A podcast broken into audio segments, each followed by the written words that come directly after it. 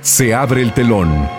Radio Más presenta La voz humana en la música, una selección de lo mejor del arte lírico y la música coral.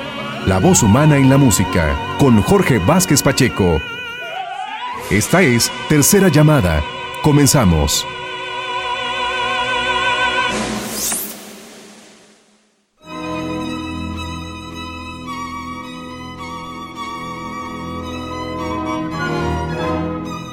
Amables amigos de Radio Universidad Autónoma del Estado de Hidalgo y Radio Más en Veracruz. Así inicia el último drama escénico escrito por el maestro de origen checo Leos Janáček. Se trata de un trabajo inspirado en la novela Recuerdos de la Casa de los Muertos de Fyodor Dostoyevsky, dado a conocer en su versión inicial en abril de 1930. Se trata de una partitura que se aleja del formato operístico para asemejarse más al oratorio. Nos presenta una trama teatral continua y su núcleo argumental son los monólogos de los presos en los que describen su vida y sus experiencias, casi todas ellas crudas y amargas. La música es sumamente elaborada y con un carácter expresionista en que aparece con frecuencia el canto recitado, el Sprachgesang, aunque el compositor se permite en las narraciones de los presos algunos elementos ariosos y giros procedentes de la música folclórica de su tierra natal.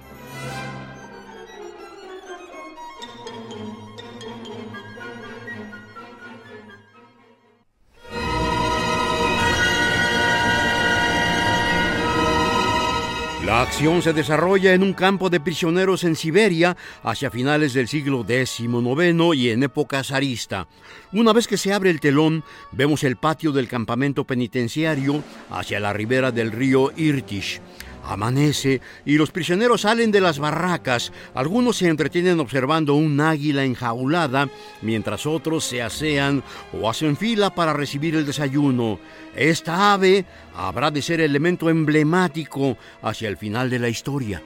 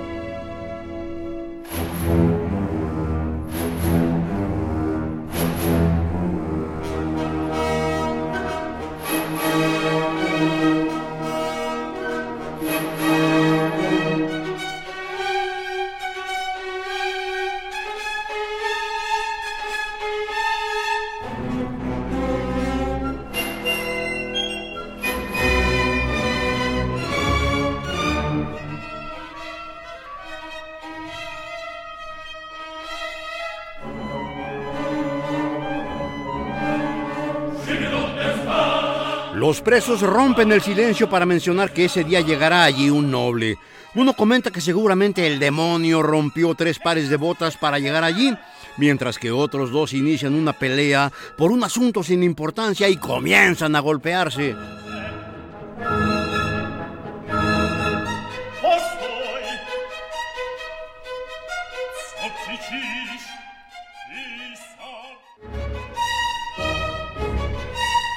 Esta pausa instrumental nos permite ver el arribo del noble mencionado antes. Viene fuertemente custodiado y viste aún ropajes de ciudadano común. Un comandante pronto le pregunta su nombre, a lo que el reo indica Alexander Petrovich Goryanchikov. De inmediato se da la orden de que sea encerrado, que le coloquen grilletes y se le rasure la cabeza. También habrá que quitarle la ropa y ponerla a la venta, porque un prisionero no debe tener posesiones y procura comportarse. No quiero problemas, ¿eh? Es la severa advertencia. Por la más mínima ofensa, una paliza. ¿Y qué se supone que eres? ¿Un bandido? ¿Un vagabundo? La respuesta es preso político. Y al enterarse el comandante, ordena que se le apliquen 100 latigazos allí mismo.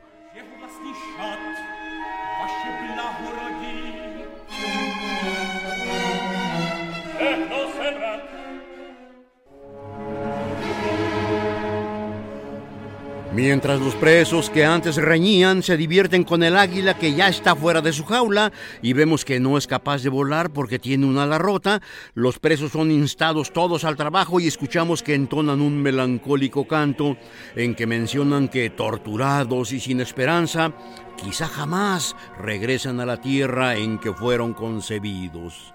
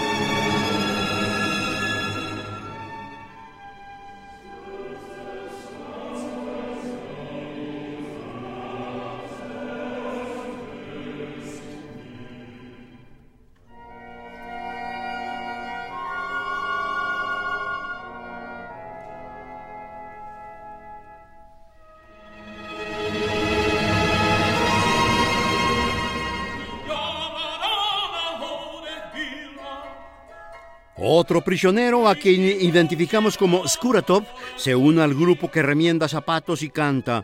Era una chica joven sirviendo en el banquete, lavando las cucharas, haciendo la sopa, raspando la grasa de las ollas, horneando los piroshki. Cuando la casaron, yo estaba en el molino.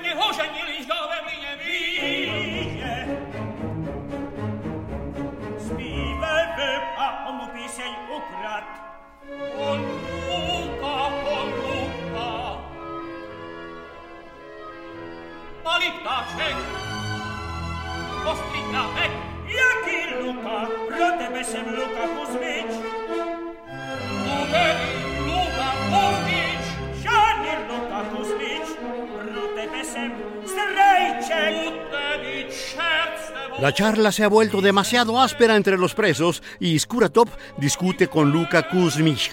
Quería decirle cosas amables, enuncia el primero. Quería hacerme rico, estuve a punto de hacerlo. Ay, hermano, cómo amo esta cabeza mía. Cuando me despedí de Moscú, tuve suerte de que mi cabeza viniera conmigo. Adiós, Moscú. Qué suerte estar vivo. Doy gracias a Dios por el aire puro. Adiós, Moscú. Y aún así me dieron una tremenda paliza. Skuratov narra ahora cómo se hizo de una breve fortuna, remendando botas entre clientes que eran hombres impíos, que no honraban ni a Dios ni a sus padres.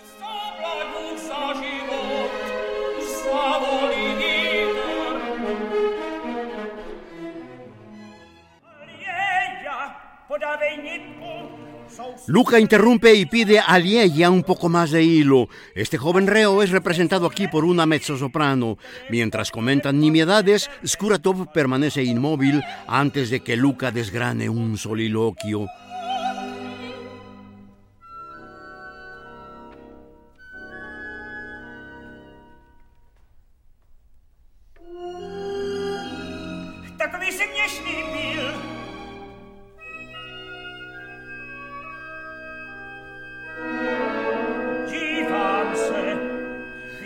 Tienen a 12 ucranianos en prisión. Él era uno de ellos. Lloraba. Había sido juzgado y se había dictado sentencia. ¿Y qué hay de mis hijos? Dije, se lo están haciendo jamás. Y el desgraciado del funcionario solo escribía y escribía. Así que miró a mi alrededor y gritó, vete al diablo. Y escribió eso también. Mientras él escribe, siento cómo se desprende mi cabeza. Que el diablo se lleve a ese director. Pensé, vamos, vamos, háblale y verás pero no dije nada. Logré agitar a todos los ucranianos que fueran a quejarse del director. Esa mañana le pedí prestado un cuchillo a un vecino. El director estaba hecho una furia. Ya venía en camino. Los ucranianos estaban furiosos. El director irrumpió. ¿Qué está ocurriendo? Yo soy el zar aquí, yo soy Dios. Mientras él decía eso, yo sostenía el cuchillo en mi mano. No, su señoría, dije, y me le acerqué más y más. ¿Cómo puede ser eso de que usted es nuestro zar y Dios?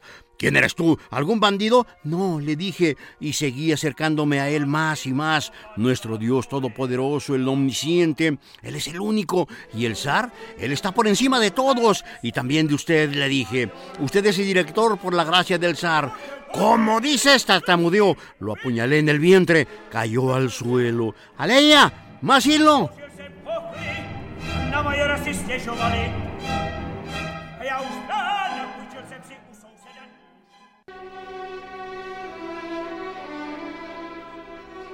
Rompe con furia el hilo y solicita más a Liella.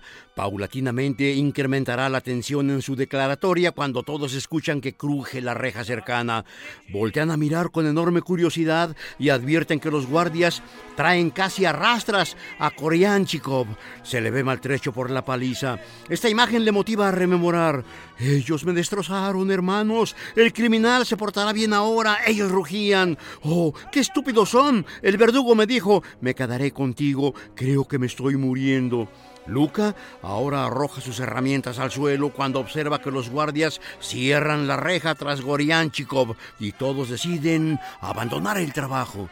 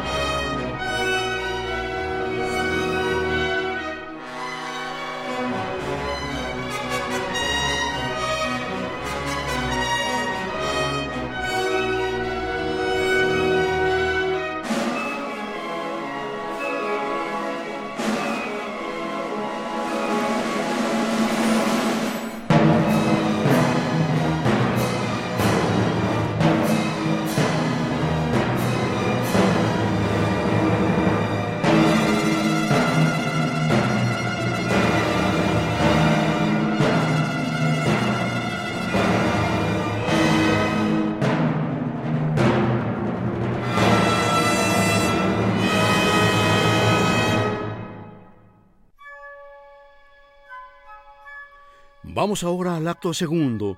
Ha transcurrido un año y la escena nos conduce hacia el amanecer a la orilla del río Irtish sobre la estepa de Kirguistán. Vemos algunas yurtas, tiendas de campaña empleadas por los nómadas mongoles.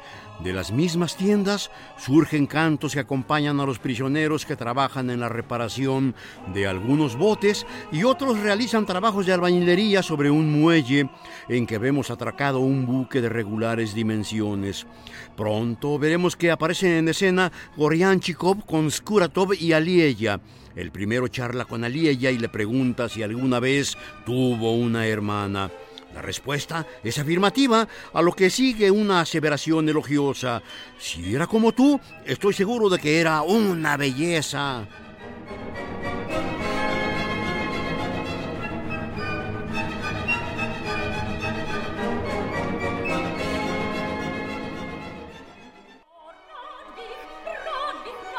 El noble Gorianchikov, que ahora viste los ropajes propios de los reos en ese campo de trabajos forzados, propone algo. Enseñará a leer y escribir a Lieya. Claro que le gustaría a este joven aprender eso y suplica, enséñeme, se lo ruego. Vuelven las voces de los reos que ahora descargan golpes de hacha sobre el mástil del viejo barco atracado. El enorme madero cruje y se viene abajo, mientras los reos claman, tenemos el día libre, el trabajo se acabó.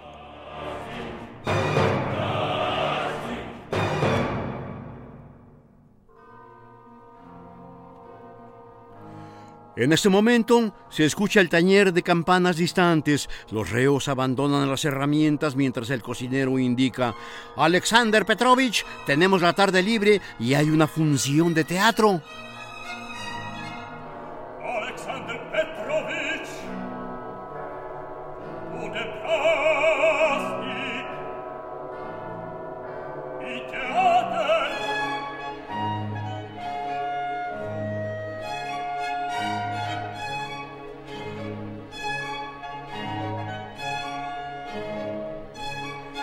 Aparecen los guardias custodiando al comandante y algunos invitados vestidos de civil. Un sacerdote bendice la comida dispuesta sobre unas mesas colocadas a la orilla del río Irtish, mientras menciona ¡Felices fiestas! Los prisioneros se persignan y desean al sacerdote lo mismo. Viene ahora una escena de marcada jovialidad. Da inicio este curioso festejo en que los reos disfrutan de la comida preparada por el reo cocinero. Otros se lanzan a nadar al río mientras el sacerdote y el comandante se retiran del lugar.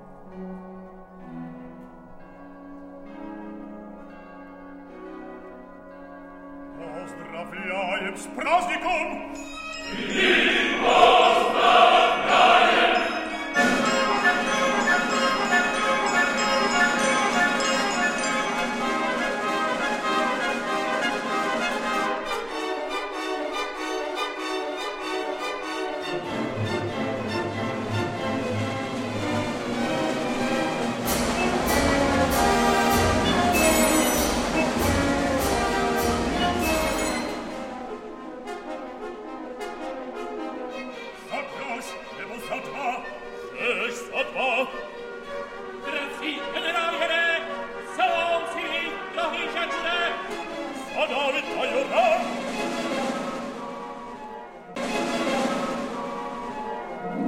Cuando Goryanchikov, Alieya y Skuratov se sientan a la mesa, este último indica que llegará un general que tiene por tarea inspeccionar toda Siberia. Vuelven los comentarios sobre asuntos sin importancia y un hombre de breve estatura afirma que Skuratov es un tonto. Este habrá de responder que más que tonto es vanidoso e inútil. Me enviaron aquí por enamorarme, afirma Chekunov, y también porque disparé contra un alemán. Todo ello despierta la curiosidad de quienes le escuchan y desean saber más.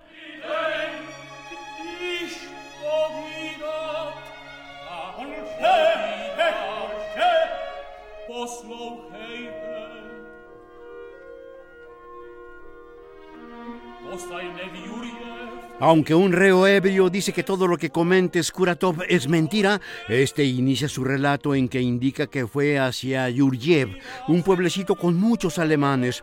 No podía quitar los ojos de las mujeres y le tomó cariño a Luisa, una chica alemana. El prisionero borracho trata de interrumpir, pero eso no parece importar a Skuratov, quien continúa. Un día Luisa no llegó, al día siguiente lo mismo, al tercero también. Le escribí una carta, no respondió. ¿Qué ocurrió? Nunca me había mentido. Todo estaba en ella decir mentiras, no estaba en ella. Le escribí una nota, si no vienes, iré hacia ti. Ella vino, lloró y dijo, un pariente rico quiere casarse conmigo. Sentí como si me hubieran matado.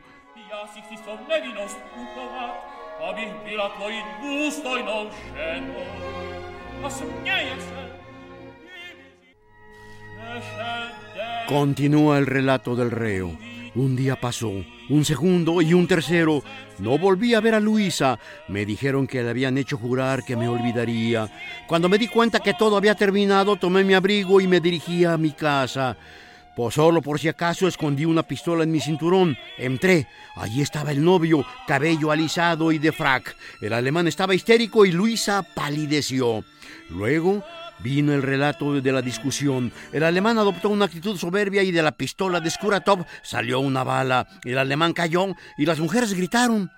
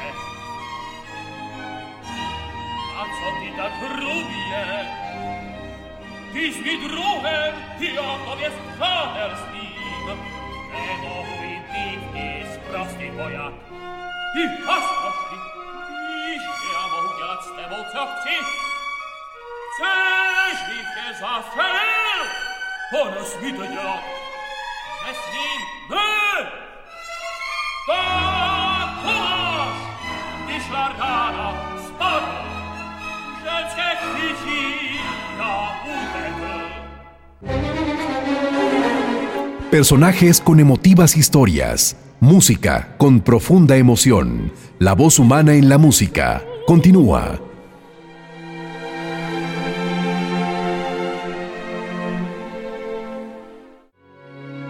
Personajes con emotivas historias. Música con profunda emoción.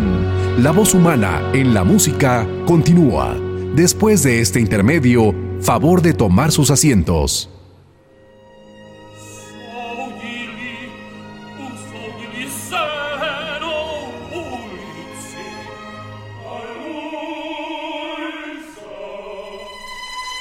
¿Y Luisa? Preguntan los demás. Esto motiva una furiosa exclamación procedente de Skuratov, a lo que sigue otra intensa discusión entre los reos. Uno de ellos menciona, el director quería casarse, pero le mostraron que si una yegua es negra, nunca debes tratar de blanquearla. Otro responde, tengo una buena camisa y pantalón de terciopelo, me gustaría una casita de dos pisos. Otro más, a quien identificamos como Kedril, anuncia la representación de una ópera, la ópera de Kedril y Don Juan.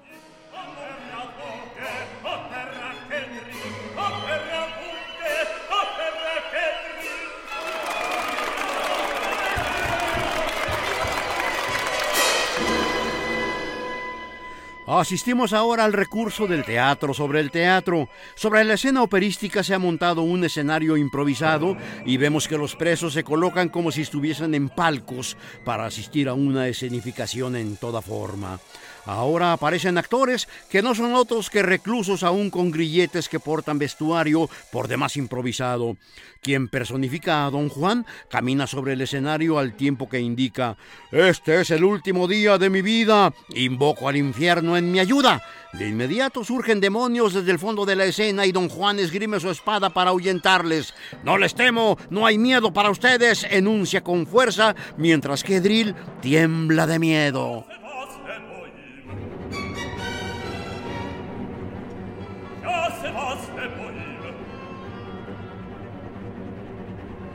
Yes! Yes!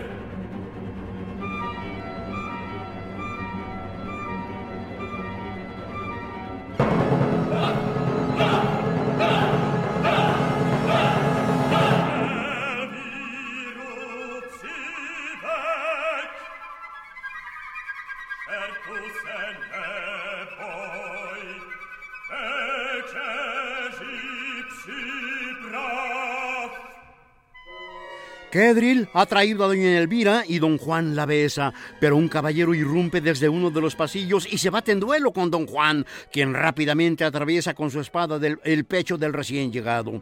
Elvira grita de terror y huye mientras Kedril arrastra el cuerpo del caído y regresa con comida. Ahora todo indica que esta dama ya no interesa a don Juan, pero ella se siente atraída. Kedril terminará por sacarla de la escena a empujones.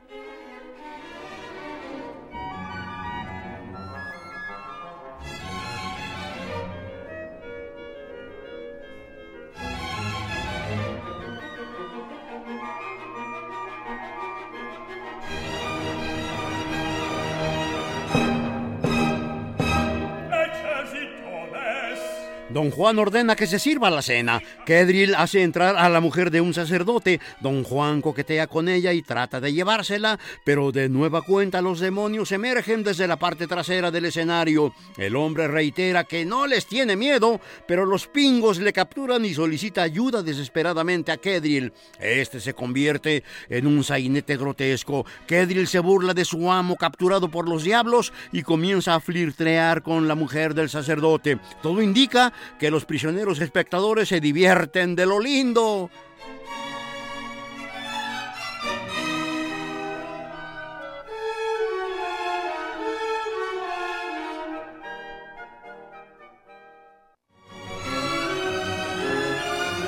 Kedril ha anunciado ahora la pantomima española de la bella esposa del molinero y de inmediato se recrea en escena las aventuras amorosas de la dama en ausencia del marido. Cuando tocan a la puerta en los momentos en que ella se entrega sucesivamente a los hombres que le visitan, les esconde donde puede. Hacia el final de esta simpática sección, el molinero descubre los engaños de su mujer, se desmaya y los demonios emergen de nueva cuenta. Cuando don Juan los ve, les ofende sonoramente gritando ¡Maldito! ¡Malditos sean!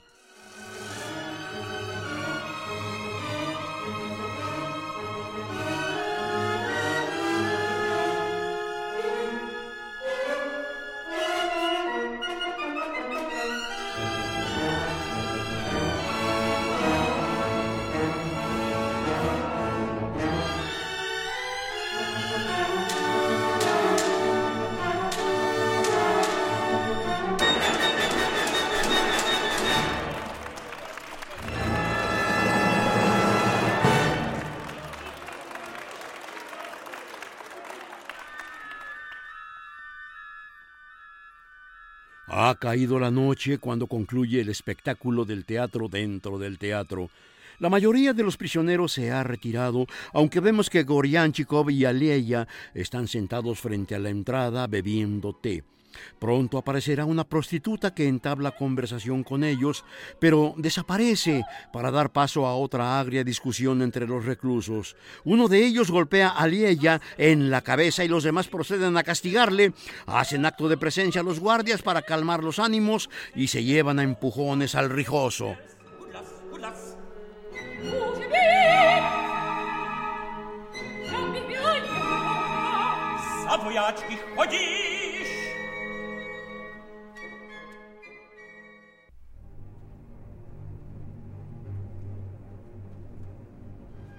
Así inicia el acto tercero. La escena nos muestra ahora el hospital de la prisión con sus hileras de burdos camastros hechos de tabla. Aliella, como hemos visto antes, ha sido golpeado en la cabeza y se encuentra recostado en una cama y con fiebre. Al noble Goryanchikov le vemos a su lado.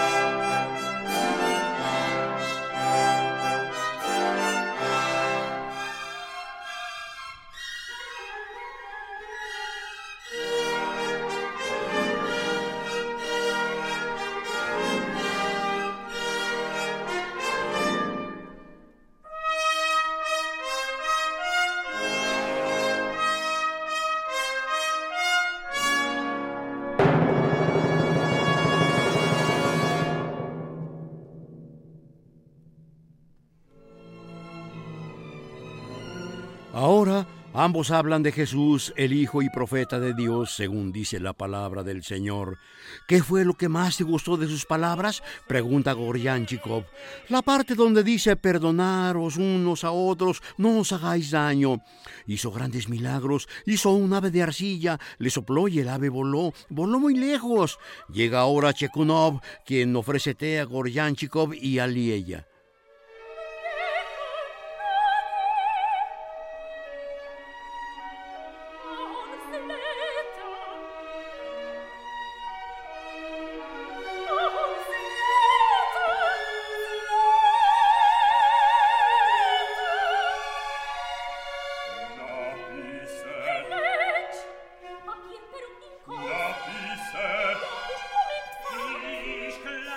Lieya. Alieya sostiene en sus manos una pluma con tinta y papel mientras indica que ya ha aprendido a escribir y a leer, pero a su lado en otro camastro se ubica Luca, gravemente lesionado y casi moribundo, aunque no deja de ofender con comentarios mordaces. Llama sirviente a Chekanov, quien responde, ¿y a ti qué te importa eso? ¿No ves que todos somos como hombres sin brazos? Eres un imbécil con hocico de cerdo. Dios te hizo así, de modo que cállate y muérete. Luca le llama cara de cuervo.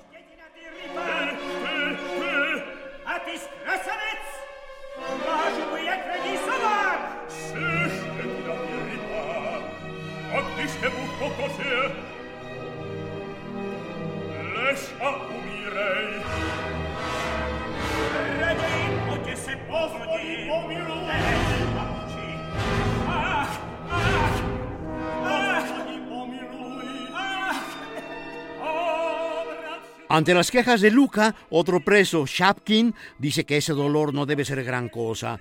Lo peor es cuando te jalan las orejas sin parar. La policía me las ha estirado tanto que sobresalen de la cabeza. ¿Y por qué?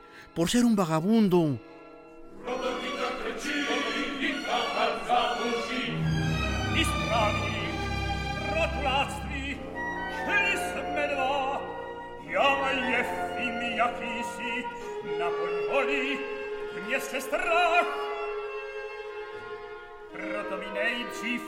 istoria. Shapkin narra, éramos dos, Jefim y yo, ganado en los campos, pánico en el pueblo. Primero llegamos a una posada, miramos alrededor y algunos hombres se nos acercaron.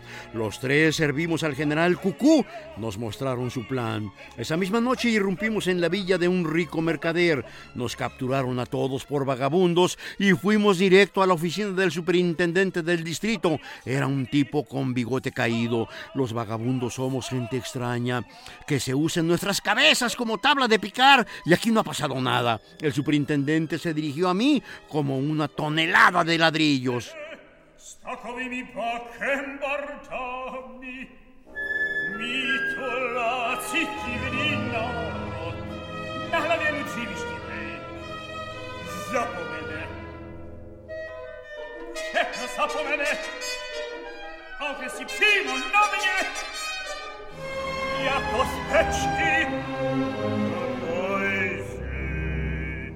En el interrogatorio olvidó todo, nombre y antecedentes. Tu cara la conozco, le dijo el superintendente, pero su nombre no puede ser tan absurdo como declaró.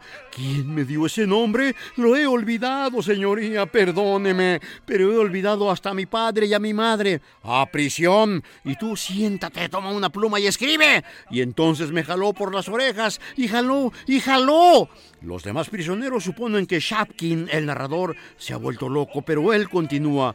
También había un funcionario con orejas largas que huyó con todo el dinero. Él seguía jalando y yo garabateando. De pronto, todos ven que Skuratov salta de la cama, delira y baila, pronunciando el nombre de Luisa, mientras dice, le apunté con una pistola en la cabeza y después, todos empujan a Skuratov a su cama y lo retienen.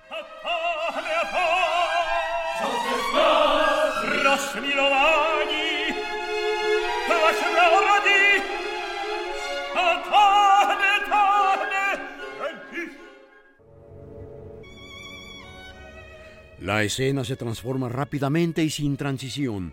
Todo está oscuro, excepto donde un viejo reo yace junto a una vela encendida. Los demás pacientes están profundamente dormidos.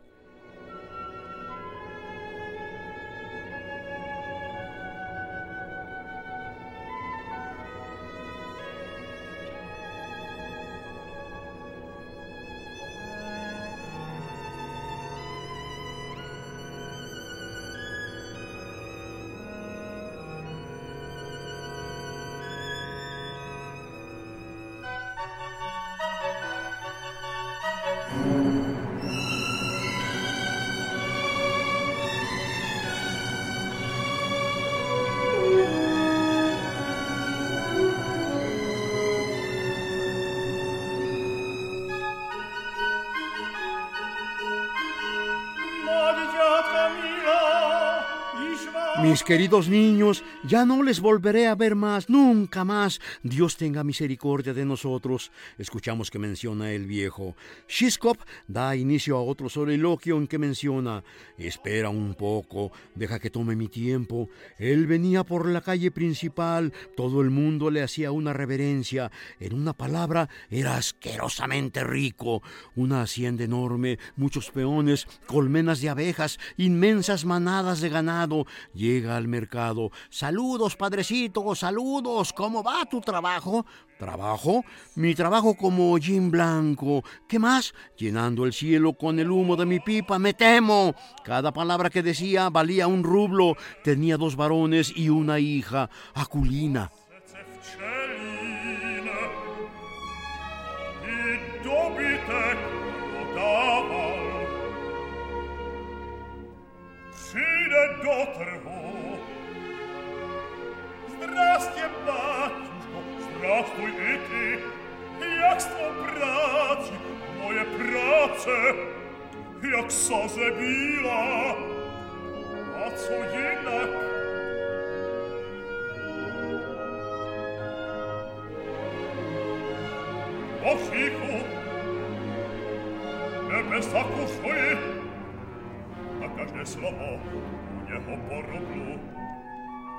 Jelva sine acercu aculinu. Obilat voie scena. Voce Aculina, ¿era la esposa? Pregunta Cherevin. No te adelantes, indica Shishkov. Filka Morozov le habló. Arreglemos cuentas. Devuélveme el dinero de mi contrato. ¿Acaso voy a ser tu sirviente? No quiero más tratos contigo. Y en cuanto a Aculina, no me casaré con ella. Me alistaré en el ejército y volveré convertido en un mariscal de campo. Cherevin y Shishkov discuten en torno de la honra de Aculina. Goryanchikov solicita calma y pide a Lieya que haga el silencio silencio. Shishkov continúa con las amenazas de divulgar la deshonra de Aculina y hará tal escándalo que nadie accederá a casarse con ella porque ha perdido su honor.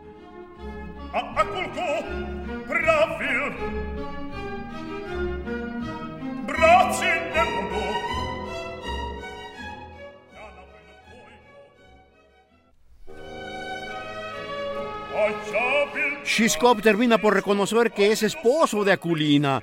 Estaba borracho cuando me presenté a la boda. Yo tenía un látigo listo para ella, pero resultó ser pura, virginal, inocente.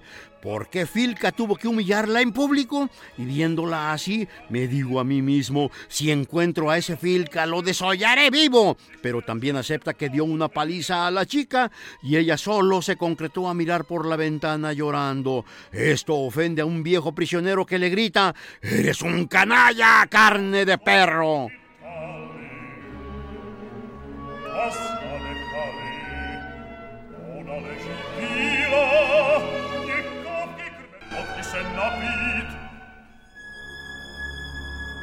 Mientras Shishkov despotrica contra Filka, un agonizante Luca lanza varios lamentos y casi de inmediato muere, lo que no parece afectar a los demás protagonistas. Shishkov continúa con su perorata mientras el viejo prisionero parece el único que advierte la desgracia del pobre Luca. Ahora todos acuden a ver el cuerpo inanimado al tiempo que Alieya indica que se trata de un criminal. Ya vienen los guardias con el médico, advierte el viejo reo, mismos que entran y se dirigen hacia el cuerpo. Un prisionero cierra los ojos del fallecido y el viejo le coloca una cruz sobre el pecho. El anciano le da la bendición. Shishkov observa detenidamente cuando los guardias retiran el cadáver y grita ¡Carne de perro!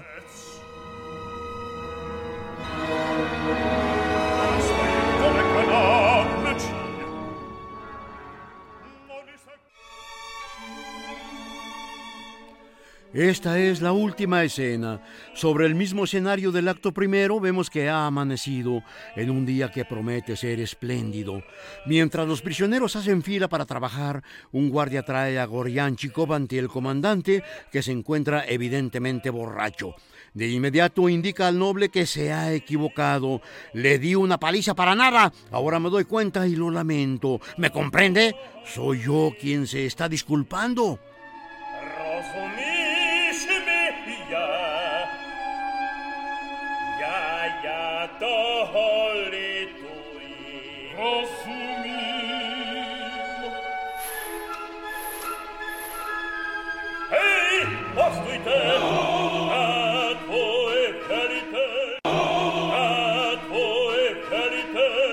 Ahora se vuelve hacia los demás presos para alardear ante Goryanchikov. Yo, su comandante, le he invitado a que me perdone. ¿Sabe lo que eso significa? Usted es solo un gusano para mí. Incluso menos que eso. Es usted un convicto. Mientras los reos se dan codazos entre sí, el militar continúa. Soy comandante por la gracia de Dios. ¿Puede entender eso? Le dije que se quedara quieto. Al abrazar al noble indica, haré las paces con este hombre. ¿Pueden creerlo? Yo, un comandante. Y bien, Alexander Petrovich, ¿qué soñó anoche? Soñé a mi madre, es la respuesta. Su madre debe haber solicitado su libertad. Aquí está la orden. ¡Quítenle las cadenas!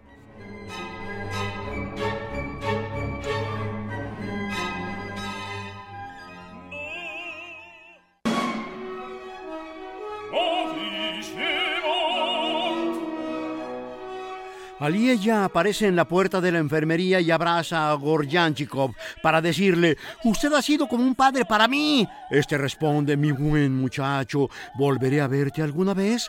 Mientras besa los oxidados grilletes, el noble menciona, la vida empieza de nuevo. Ahora los demás presos deciden liberar el águila que permanecía enjaulada. Uno de ellos abre la reja y el ave levanta majestuosamente su vuelo. Ya no muestra el ala quebrada que le impedía disfrutar su libertad. Todos cantan ahora. Dorada libertad, resurrección de los muertos, amada libertad. Vean que ni siquiera mira hacia atrás. El águila es el zar. La vida empieza de nuevo. Aliella, con lágrimas en los ojos, se arroja sobre Goryanchikov para abrazarlo efusivamente.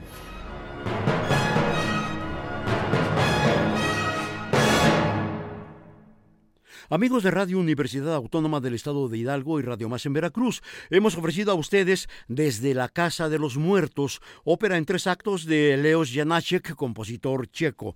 El registro fonográfico ha sido con los siguientes intérpretes: el bajo Jiris Zanekik como Phil Kamorosov, el tenor Ivo Sidek como Skuratov, el barítono Baklav Sitek como Shiskov, el barítono Dalibor Jedlika como Gorjanchikov, el bajo Antonin Zbork como como el comandante de la prisión, con coros de la Ópera Estatal de Viena y la Orquesta Filarmónica de Viena, todos bajo la dirección de Charles Maquerras. Después de un gran final, la música termina, el telón baja y la voz queda suspendida en el aire. Radio Más presentó La voz humana en la música, una selección de lo mejor del arte lírico y la música coral. No olvides reservar tus oídos para nuestra siguiente emisión, aquí en Radio Más